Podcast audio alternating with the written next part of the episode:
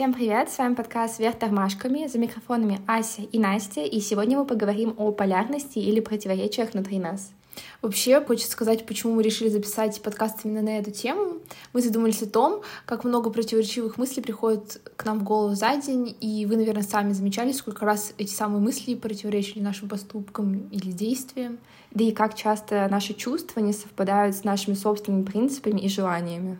Ну, вообще, в большинстве случаев мы сами не замечаем себе таких парадоксов, и намного легче наблюдать подобные расхождения в других людях. Но, кстати, нужно помнить о том, что мы все состоим из каких-то противоречий. И возьмем, например, такую ситуацию, когда человек осуждает воровство, но незаконно загружает музыку и фильмы из интернета. Я уверена, что это делают множество людей, но как будто бы в такой ситуации мы понимаем, что наш поступок никак не вредит в текущий момент времени. То есть некоторые поступки мы можем делать в разрез наших ценностей в какие-то моменты жизни. И таких примеров может быть множество. Люди вообще вполне миролюбиво уживаются своими противоречиями благодаря своей способности проводить грани. И если говорить о каких-то противоречиях личности, то нельзя не коснуться темы жизненных границ.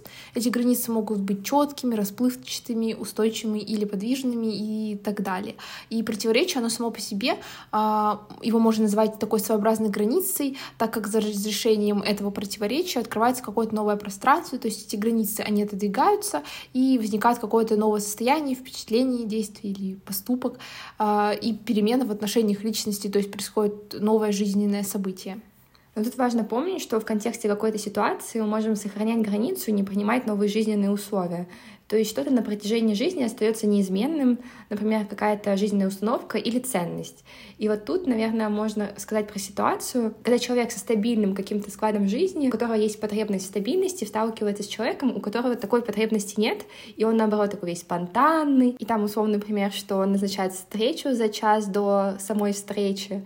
И как раз вот этому человеку стабильному приходится достаточно тяжко, потому что он попадает в условия какие-то непонятные для него, потому что ему нужно как-то э, сконнектиться, грубо говоря, с этим человеком и понять, как, там, не знаю, э, установить границу, чтобы он свою стабильность как бы никуда не убирал, и тот человек как бы своей спонтанностью тоже не жертвовал.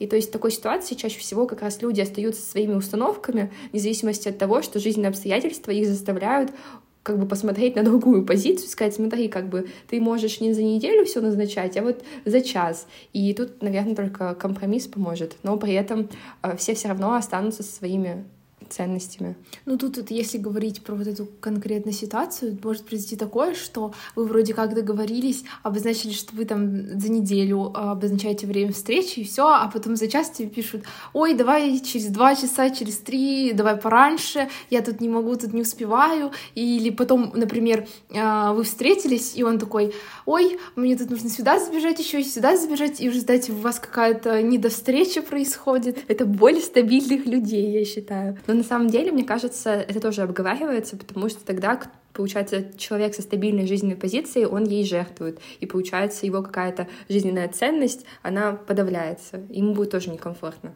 Угу. А когда вот, э, сами вот эти противоречивые действия, поступки или эмоции выходят за пределы вот этого контекста, мы можем находить им оправдание, способность смягчить какой-то вот когнитивный диссонанс вот этот. И как раз если продолжать тему отношений, то зачастую вот бывает так, что какой-нибудь человек со стабильной жизненной позицией может посмотреть на гибкого человека и сказать, вот он такой, не потому что у него там другая точка зрения, не потому что у него другие установки, а просто потому что он не может таким быть, потому что он безответственный.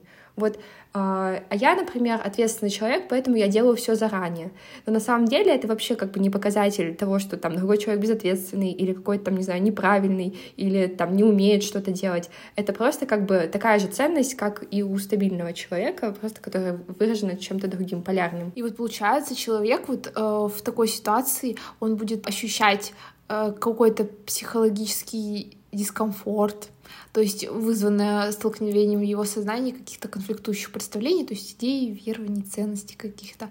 И вот мне кажется, тут можно еще добавить пример про отношения, а, когда человек встречает какие-то нестандартные для его восприятия отношения, то есть это может быть открытые, закрытые, полиаморные и так далее.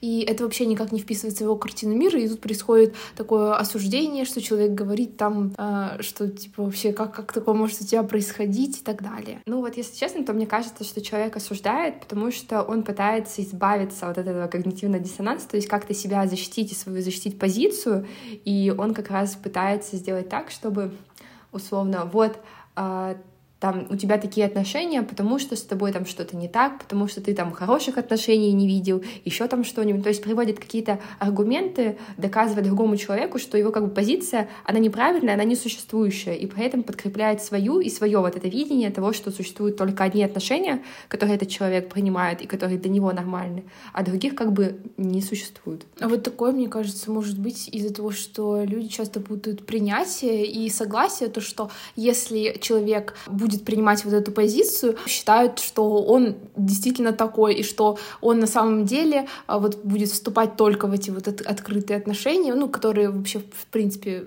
все отношения, которые не вписываются в картину его мира, будет думать о том, что люди подумают, что ему такое нравится, и вот это и как раз происходит из этого вот не совсем разделения про принятие и согласие.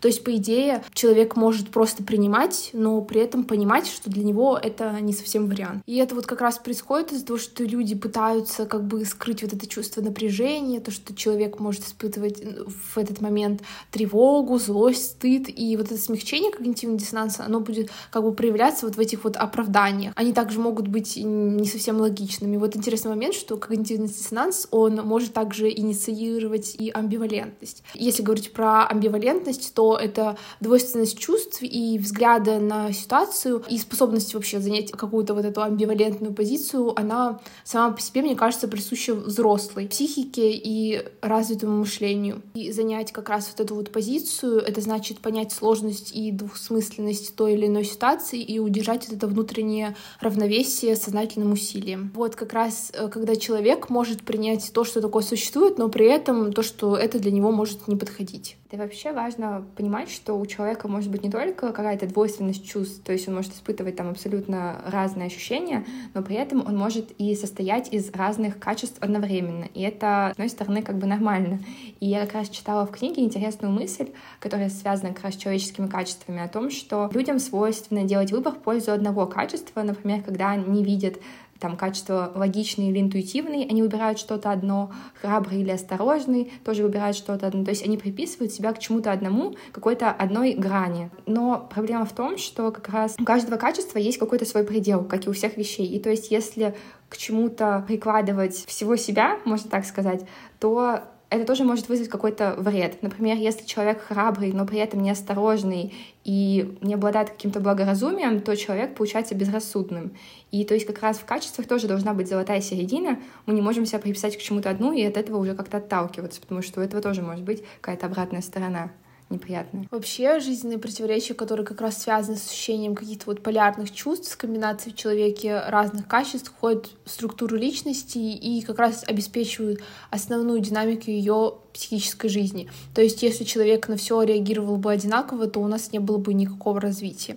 И вот в этой динамике как раз противостоят развитие и разрушение ну, например, для того, чтобы создать что-то новое, нужно разрушить что-то старое, то есть какую-то старую модель или картину мира. И это как раз можно отнести к одному из критериев зрелой личности, так как человек может создавать противоречия на своем жизненном пути и умеет их как-то выдерживать, познавать и разрешать.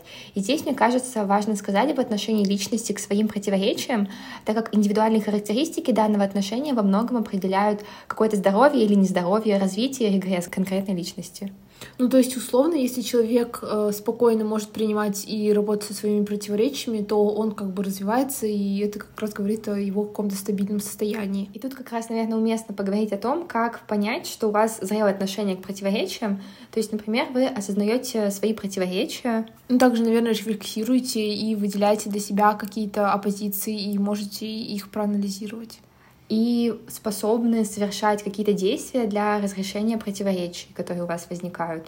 Ну, а признаками деструктивного тогда отношения к личности может быть как раз игнорирование этих противоречий или разрешение противоречий способами, несовместимыми с личными общечеловеческими ценностями. Например, когда в школе многие дети привыкли, что все ходят каким-то натуральным цветом волос, и когда они видят кого-то необычного, например, с яркими какими-то волосами, то они могут пытаться защититься от вот этого противоречия и начать булить другого человека, то есть как будто бы доказывая себе, что вот э, у него правильная позиция, а у другого нет.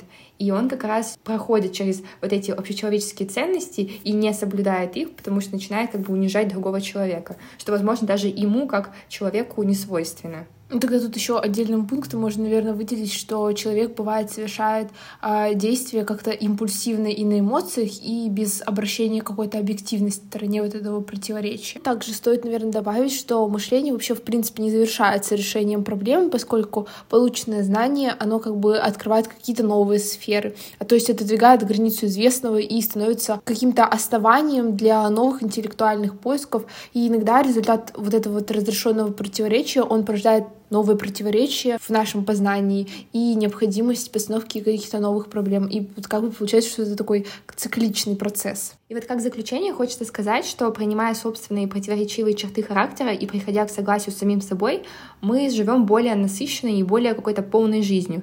И прежде всего необходимо понимать, противоречия в личности всегда имеются, и это абсолютно нормально, просто главное понимать и осознавать их. На этой ноте мы завершаем наш подкаст. Все ссылки на источники мы оставим в описании. За микрофонами были Ася и Настя. До новых встреч!